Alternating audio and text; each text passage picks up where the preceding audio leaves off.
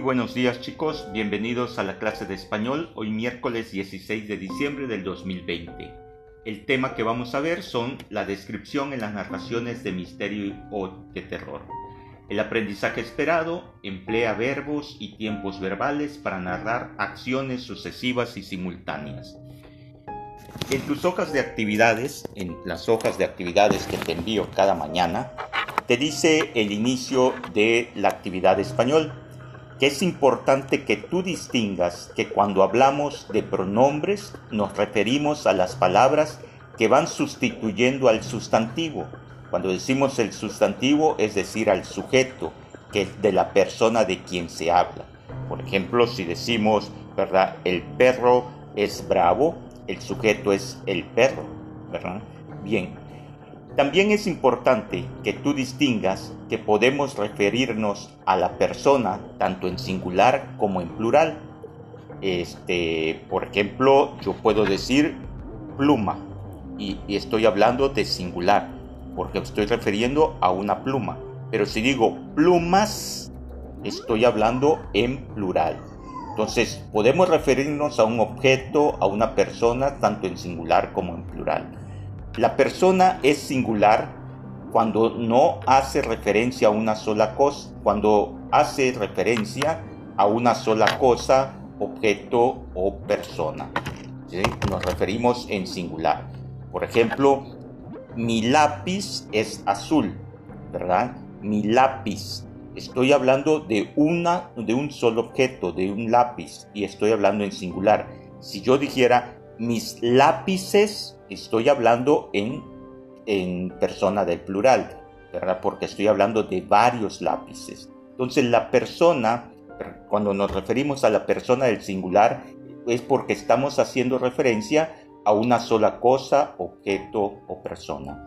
Y la primera persona gramatical del singular es yo. La tercera persona gramatical del singular es él o ella.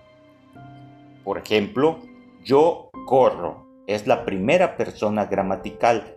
¿sí? Tercera persona gramatical sería él corre o ella corre. ¿sí? La persona en plural es cuando se designa a dos o más personas u objetos. ¿sí? La persona es plural cuando hablamos de dos o más personas o de dos o más objetos. Eh, por ejemplo, cuando digo los camiones urbanos, estoy hablando en plural, ¿sí? La primera persona del plural es nosotros. La tercera persona del plural es ellos o ellas. ¿sí? Nosotros viajamos en camión. Estoy hablando en la primera persona del plural. Si yo digo ellos viajan o ellas viajan en camión, estoy hablando en la tercera persona del plural. Los pronombres, como vimos en la sesión anterior, ¿sí? son palabras que se utilizan en lugar del nombre o sustantivo, en lugar del sujeto. Y los pronombres adecuados que podemos usar nosotros en la primera persona es yo, nosotros, me, mi, nuestro. Más adelante vamos a ver cómo podemos emplear esto en, en nuestro cuento de misterio de terror. Los pronombres adecuados que tú vas a utilizar en la tercera persona puede ser él, ella, ellos, su, sus, se, le, les. Ejemplos de cómo utilizar los pronombres. Te pongo en la hoja de actividad dos ejemplos. En el primer ejemplo dice, escuché una voz desde el fondo de la noche oscura como la piel de un equino, azabache. El corazón me latía como una locomotora sin freno. Era todo en mí un invierno húmedo que recorría mi ser cada vez que la voz se hacía presente en ese espacio. Fíjense ustedes que como en este párrafo logramos nosotros hacer una descripción de un párrafo de un cuento de misterio de terror. Escuché, ¿quién? Yo. Entonces ya con esto me doy cuenta que está narrado en primera persona. Escuché, porque el verbo, ¿verdad? Está en primera persona. Yo escuché. Una voz desde el fondo de la noche oscura, como la piel de un equino azabache. O sea, un equino nos referimos a un caballo azabache negro. Escuché una voz desde el fondo de la noche, ¿no? Oscura y noche oscura. Noche oscura. Oscura es un adjetivo que te dice cómo es la noche. Como la piel de un equino azabache. El corazón me. Y vemos que me es un pronombre que se utiliza para la primera persona. El corazón me latía. ¿A quién? A mí. El corazón me latía, como una locomotora sin freno. Era todo en mí un invierno húmedo que recorría mi ser, que recorría que mi ser, primera persona. En este primer ejemplo, tú puedes notar claramente cómo se usan entonces los pronombres en primera persona sustituyendo al sujeto o al sustantivo. En vez de decir yo escuché una voz, escuché. En vez de decir el corazón eh, yo latía, no, no puedes decirlo, el corazón me latía. ¿Ok? Bien, veamos el siguiente ejemplo. El segundo ejemplo, vamos a utilizar la misma historia, pero ahora empleamos el pronombre en tercera persona.